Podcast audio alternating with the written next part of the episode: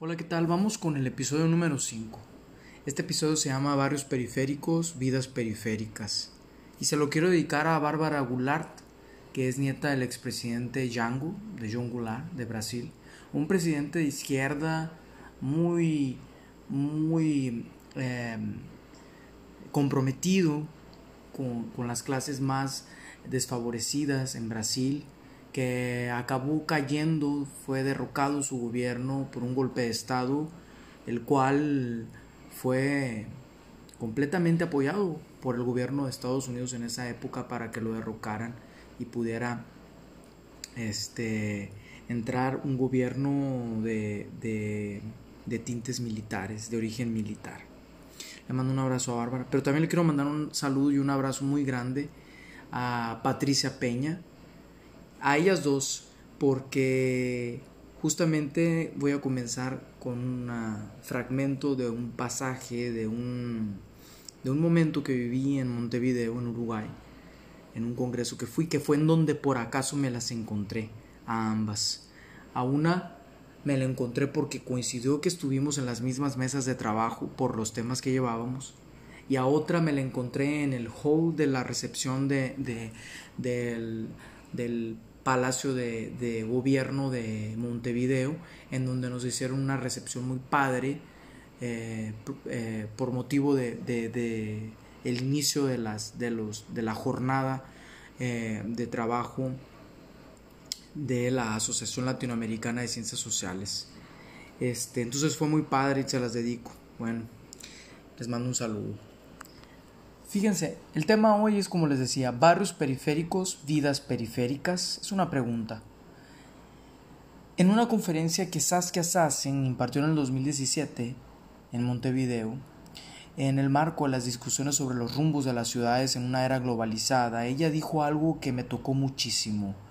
Y dice, la arquitectura de las ciudades permite detectar cuestiones que nos ayudan a explicar problemas de desigualdad, violencia, desempleo, educación ciudadana. Las ciudades entendidas como estructuras vivas hablan, se comunican, nos señalan sobre cuestiones históricas, cuestiones políticas, o sea, lucha por el poder, y económicas. Los trazos urbanísticos en una ciudad, por ejemplo, son uno de los gestos narrativos más notorios porque en ellos reside el diseño y la distribución de los servicios básicos. Estoy hablando de electricidad, drenaje, transporte público, salud, educación. Estos servicios básicos se van a distribuir en las zonas de desarrollo económico y en las zonas que representan riesgo para los habitantes, pues ahí van a estar ausentes, ¿no? Así, al hacer una lectura sobre la forma en cómo se encuentra configurada la ciudad, nos permite esto tener una mirada más afilada sobre la interligación, sobre la interconexión existente entre la política pública que se traduce en el diseño urbanístico. Por supuesto, esto está estrechamente relacionado con los derechos humanos.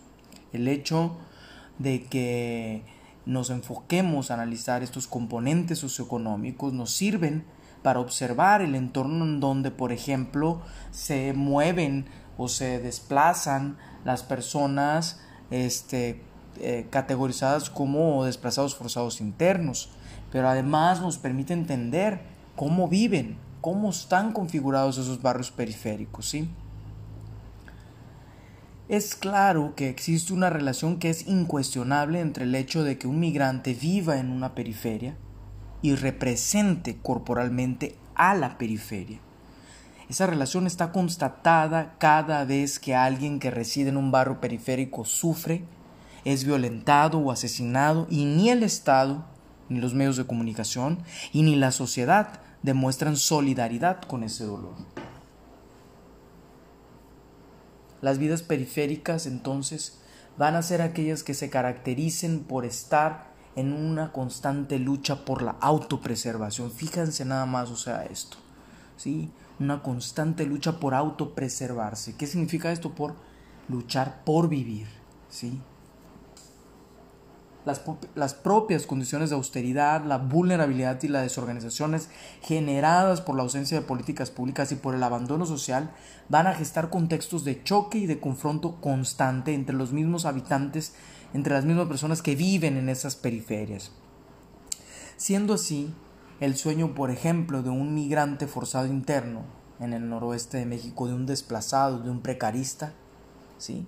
que consiste en poder llevar una vida segura en las ciudades eh, a las que se, se, se va a vivir, pues está lejos de convertirse en una realidad. O sea, este tipo de personas que huyen de la violencia, eh, en realidad parten de la, de, la inseguridad para la incertidumbre, ¿sí? de la inseguridad de las zonas de conflicto para la incertidumbre que va a imperar en los barrios periféricos a los que llegan eh, como en condiciones de desplazados. Entonces tenemos que la autopreservación aquí pues va a ser una lucha mucho más difícil para aquellos seres humanos que se encuentran sumersos en los procesos de desplazamiento, en los procesos de persecución. Estas personas son mucho más, más frágiles, ¿no? Principalmente madres solteras, niños y adultos mayores. Pero entonces, ¿qué son las vidas periféricas? Y ahí construimos nosotros este, esta, esta, esta, visión, esta reflexión sobre qué es para nosotros las vidas periféricas. Pues para mí son aquellos cuerpos que transitan de los cinturones de miseria, ¿sí?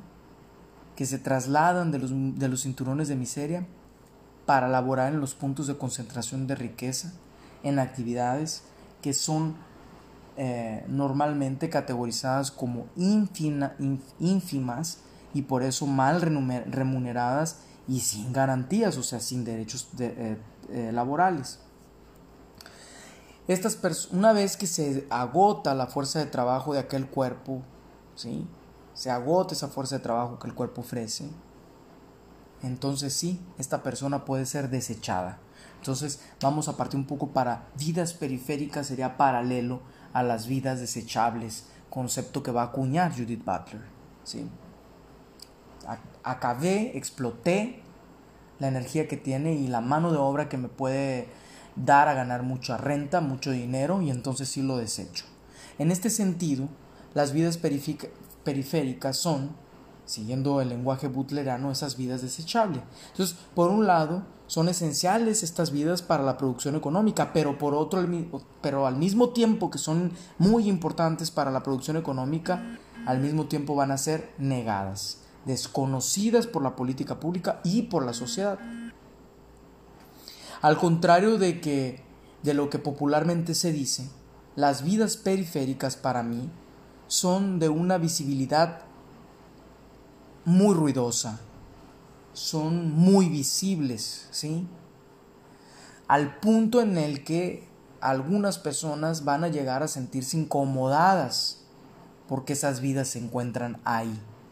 Por ejemplo, en la lógica de la privatización neoliberal corporativa, las fuerzas sociales, la solidaridad, los propósitos comunes y las luchas en colectivo son casi inexistentes. Lo que va a imperar es el discurso que promueva la responsabilidad individual y con esto va a instigar el odio de aquellos que tienen una estabilidad, entre comillas, una estabilidad económica, ¿sí? Afectiva y en materia de, de seguridad para con aquellos que ocupan muchísimo, que necesitan el apoyo de la política pública, o sea, del Estado, ¿sí? Eh, como una plataforma que les garantice condiciones básicas de vida. ¿sí? Para el discurso neoliberal y para la opinión pública que promueve la responsabilidad individual, todos los que se encuentren dentro de, de ese tipo de personas que ocupan de los servicios sociales del Estado van a ser este, estigmatizados como incompetentes, irresponsables, ¿sí? van a ser vistos como un peso que va a obstaculizar el crecimiento individual. Es claro que existe una lógica perversa y eso es imposible de ser negado todavía más cuando eh, visitamos un barrio periférico, cuando vamos a los cinturones de miseria, cuando se escucha de viva voz las historias de vida, las experiencias vividas de aquellos seres humanos que han sido marginalizados, precarizados, ¿sí? Eh, eh, producto de la violencia, como es el caso de los migrantes forzados internos, de los desplazados, como es el caso de la migración transnacional, de nuestros hermanos centro y suramericanos, ¿sí? como es el caso de las personas que hacen parte del movimiento LGBTQ, como es el caso de las mujeres eh, cabezas de familia que hacen parte de comunidades indígenas, ¿sí? En fin, obviamente se me van grupos, grupos precarizados, ¿sí? Pero todas estas minorías, todas estas personas que se encuentran fragilizadas, ¿sí? Son todavía más vulnerables en estos contextos, ¿sí? Pero aquí viene algo muy interesante, muy Foucaultiano sin importar, ¿sí? Que esté uno en este, que estén estas personas en estas condiciones de marginalidad, yo considero que hay en ellas una resistencia.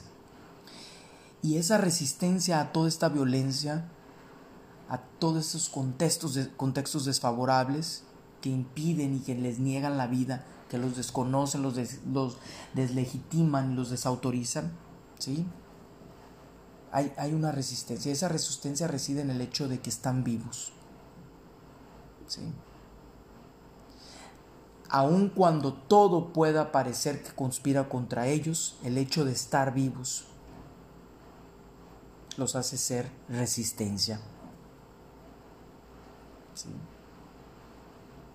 En esa y en cualquier condición en la que se encuentre una persona, la performatividad política consiste en el simple hecho del cuerpo humano existir, estar allí como una pálida, eh, como un pálido recuerdo, como una memoria que se encuentra a la espera de ser reconocida y reivindicada.